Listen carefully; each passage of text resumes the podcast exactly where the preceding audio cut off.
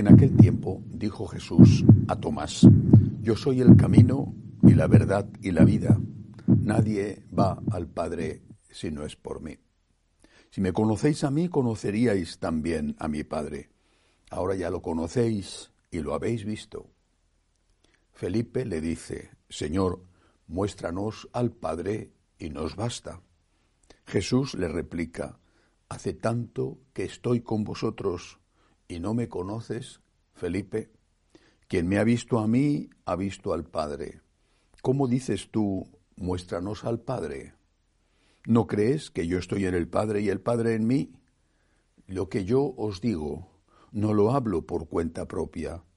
El Padre que permanece en mí, él mismo hace las obras. Creedme, yo estoy en el Padre y el Padre en mí, y si no, creed a las obras.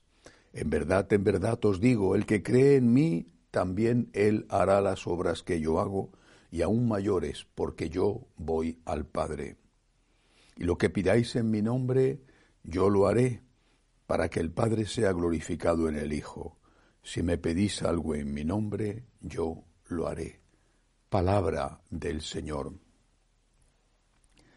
Hoy la Iglesia celebra la fiesta de dos apóstoles, los santos Felipe y Santiago. Santiago no el cebedeo, sino Santiago el que era pariente de Jesús y que fue después eh, obispo en Jerusalén hasta que murió martirizado. Creo que hay que decir al menos una palabra sobre qué significa que la Iglesia sea apostólica. Eso es uno de los, de los dones de la Iglesia, de sus características. Una, santa, católica y apostólica. ¿Qué significa apostólica? Significa que está cimentada sobre la enseñanza de los apóstoles.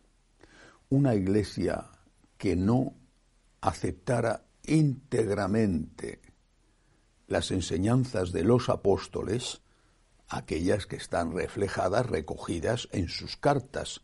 Por ejemplo, las cartas de San Pablo, todas ellas, también las cartas de Santiago, este cuya fiesta celebramos hoy, o las cartas de San Juan, de San Pedro, incluso las breves cartas de San Judas una iglesia que rechazara la enseñanza de San Pablo en todos los temas, esa iglesia habría dejado de ser cristiana y por lo tanto ya no sería una iglesia, por supuesto no sería una iglesia católica.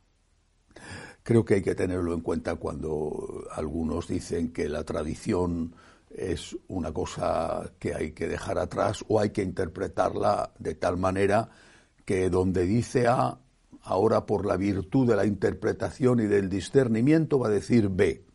Donde dice A con tanta claridad como la que habla San Pablo, no se puede interpretar más que diciendo A.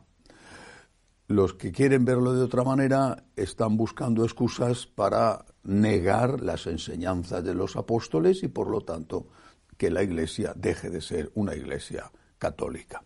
Eso sobre el tema de los apóstoles, que siempre es importantísimo recordarlo. Pero este Evangelio de hoy tiene, a su vez, al menos dos enseñanzas. Primero, la definición que Jesús da de sí mismo. No son muchas las definiciones que Jesús hace de él. Esta es una de las mejores. Yo soy el camino y la verdad y la vida el camino, el camino para ir al cielo, el camino para ser auténticos seres humanos, es decir, la imitación de Cristo. Intentar parecerte a Jesús, ser lo más parecido a Él. Es el mismo Señor que dijo, amaos unos a otros como yo os he amado. Cristo modelo de nuestra vida.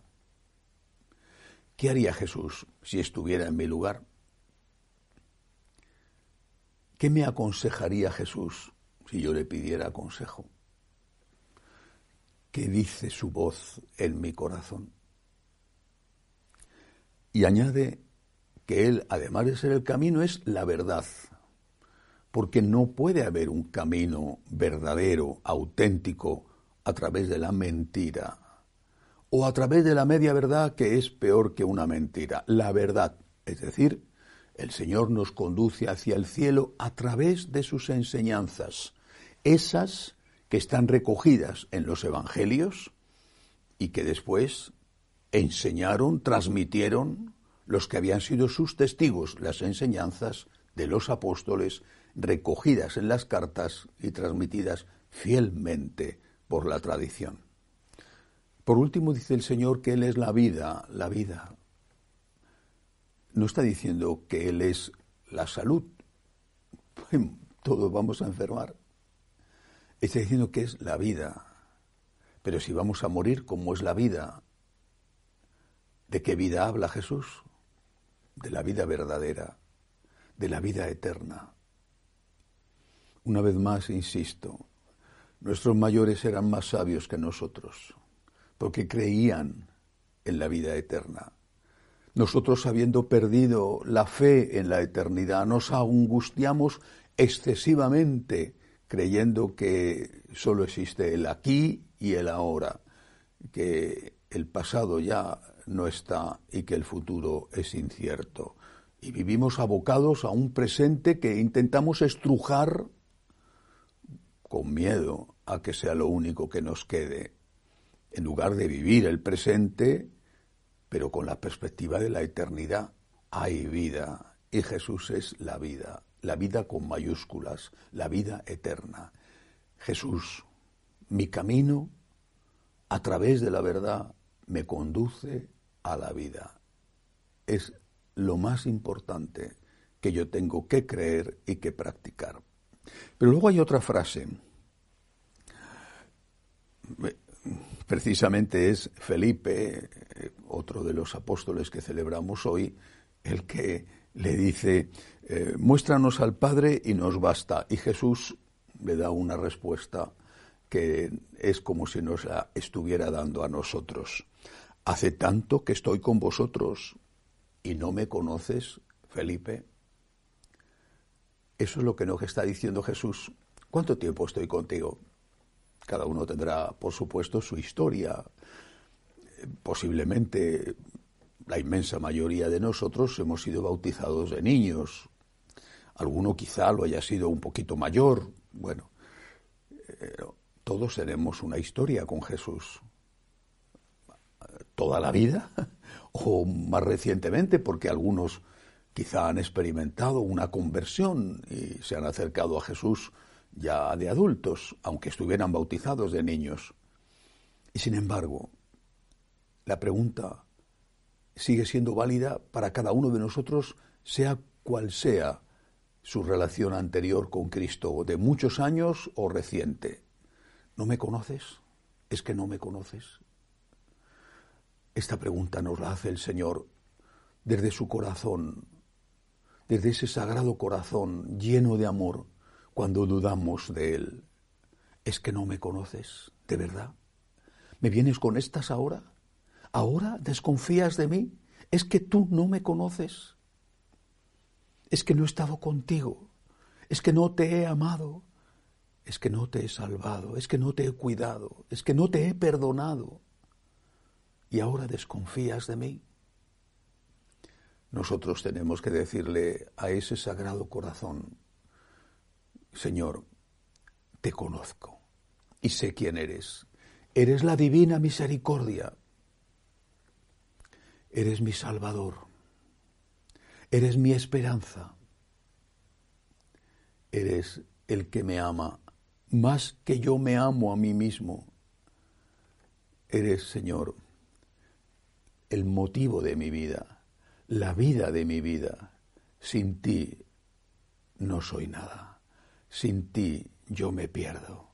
Sin ti, Señor, no solamente no viviría bien aquí, sino que no tendría vida cuando mi vida aquí terminara. Yo te conozco, Señor. Yo te conozco. Y porque te conozco, me fío de ti. Porque te conozco, me abandono en ti.